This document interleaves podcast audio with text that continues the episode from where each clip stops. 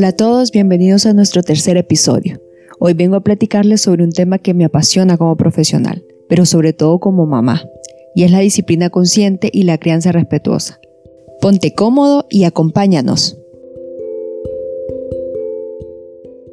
Somos vida, somos amor, somos madres. Pa Mama, una idea original de Paola Vargas, bajo la producción de Psicomedia.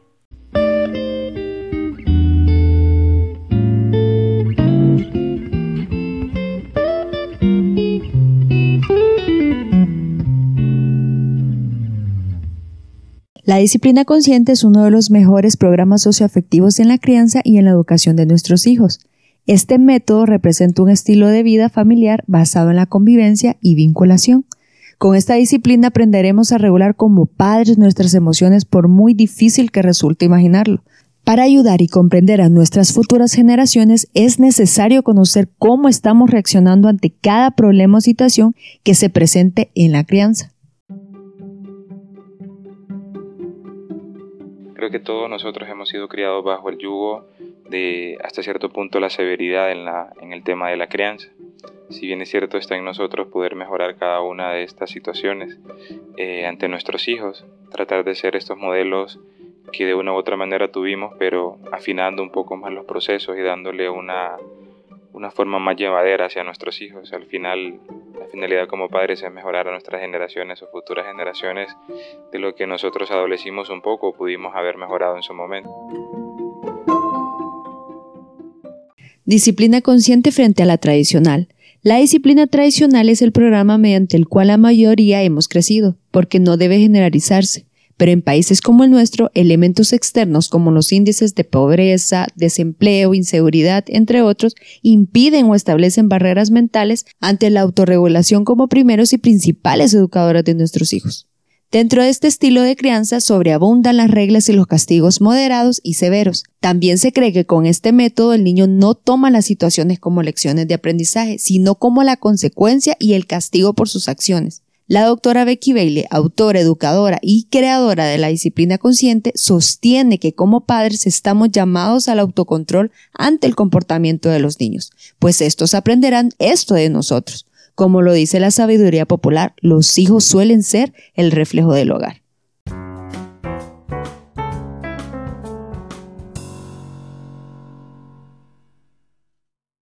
¿Por qué utilizar la disciplina consciente y la crianza respetuosa en casa? En muchas ocasiones de nuestra vida familiar nos hemos enfrentado a serios momentos de ira y enfado, hasta llevarnos a la frustración, y esto a la vez que desencadenamos un efecto mariposa en todos los integrantes del hogar, afectando a los más pequeños.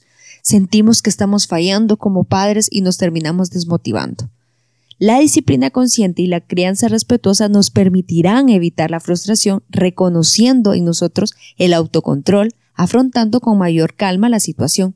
Este tipo de crianza respeta el desarrollo de los niños, así como su tiempo de aprendizaje, y es que el tiempo de cada niño es diferente en los procesos madurativos del cerebro. La tarea de entender y criar a nuestros hijos conllevará siempre el respeto. Creo que una de las cosas más difíciles como padres y en las que nos enfrentamos a diario es el tema de mantener la calma ante cualquier eh, momento en el que discutimos con nuestros hijos. Creo que el, tema de, esa lucha de poder sobre yo soy el que mando y, se hace lo que, lo que uno dice es lo que ha estado fallando en nosotros, en nuestra propia crianza y, en la que estamos realizando con, o llevando a cabo con nuestros hijos. Eh, mantener la calma creo que es algo que, que cuesta mucho, pero que, que debemos de, fomentarlo día a día en el, en el desarrollo de, nuestros hijos. Creo que si nosotros aprendemos a calmarnos, ellos también aprenderán a hacerlo y, aprenderán a, calmarse no solo con nosotros, sino en, en cualquier situación que se les presente y van a saber resolverla de otra manera. ¿Cuáles son las siete habilidades a desarrollar que plantea esta disciplina? Según la disciplina consciente, existen siete habilidades que es necesario que los adultos sientan como poderes y que se hagan consciente de ellas y de su importancia para la crianza. La calma, el ánimo, la asertividad, el manejo de nuevas opciones, la empatía, el intento positivo y las consecuencias positivas. En la disciplina tradicional suele haber consecuencias, pero este tipo de disciplina tiene un enfoque diferente. La disciplina consciente primero proporciona al niño una sensación de seguridad, compasión y conexión. Cuando nosotros como adultos mantenemos el control de nuestras emociones y utilizamos las siete habilidades, modelamos las habilidades que esperamos enseñar. No solo los adultos y los niños pueden sentirse mejor y aprender uno de los otros en estos momentos de enseñanza sino que también podemos brindarles a nuestros hijos una base para aprender y crecer como personas en un nivel diferente. Un niño con habilidades socioemocionales puede aprender cualquier cosa. Por lo tanto, el uso de las herramientas de disciplina consciente no solo ayudará a tu hijo a obtener inteligencia emocional, sino que también lo preparará para el éxito en un entorno escolar.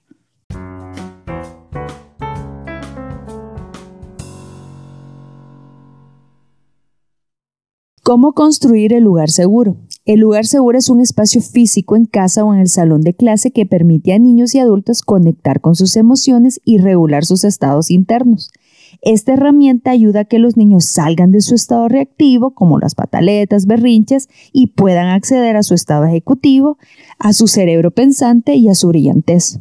El lugar seguro, como lo constituye la autora, no es un castigo, no es un lugar donde pague por lo que hizo, donde tenga que reflexionar por sentirse culpable, por sentir una emoción.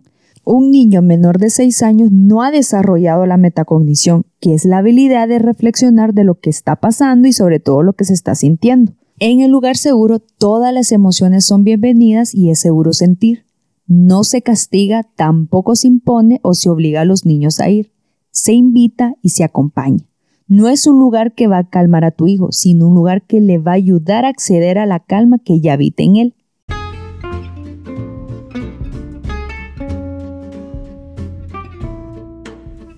¿Por dónde empezar y cómo construirlo?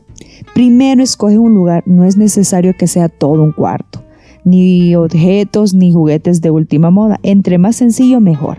Puedes escoger un rincón en su cuarto, en la sala, si estás construyendo un lugar seguro en tu salón de clases, Becky Bailey recomienda que sea un lugar donde el niño se pueda apartar del grupo y que no esté expuesto a los demás mientras se regula.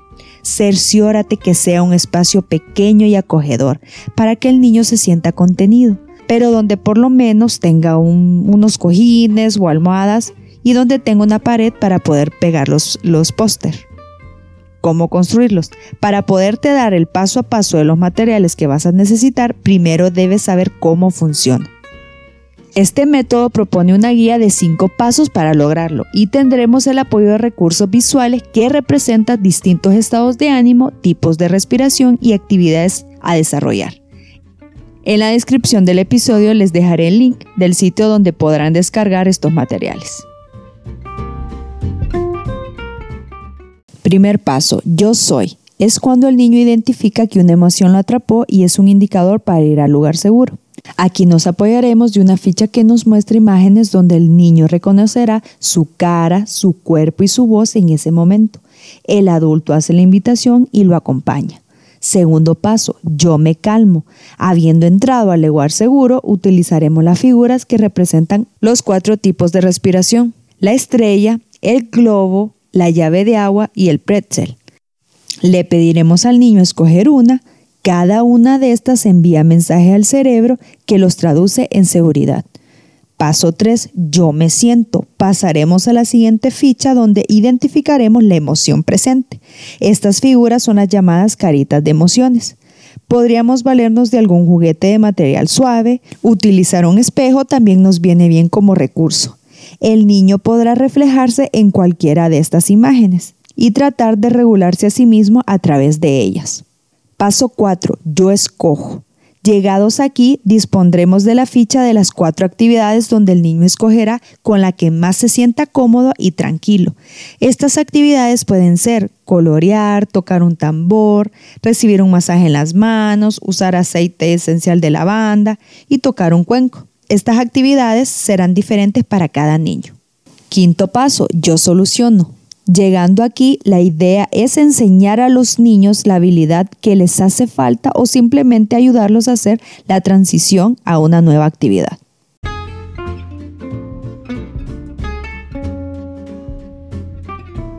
No olvidemos practicar. No queremos que el lugar seguro sea un adorno más de la casa para empezarlo a usar.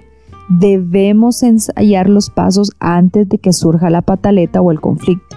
Es importante que los niños se familiaricen con el lugar seguro y sepan qué hacer en él antes de que estén atrapados por una emoción. Entonces debemos repasar con ellos cuándo ir al lugar seguro, cómo puedo identificar que es hora de ir, qué hacer cuando estoy en ese lugar, cómo se hacen los cinco pasos y en qué orden, quién me puede ayudar a ir al lugar seguro. Es importante practicar la guía cuando nuestros niños están en calma. Así, cuando llegue la hora del estrés, ellos podrán hacer lo que ya practicaron. Para eso recomendamos hacer el juego de roles. Ahora inténtalo. El lugar seguro será un espacio en casa para nutrir nuestro mundo emocional y enseñarnos que cuando nos sentimos mal, papá, mamá o maestro están ahí para ayudarnos a transitar el malestar de forma segura. Nos enseña que no importa la emoción, no estamos solos y es seguro sentir.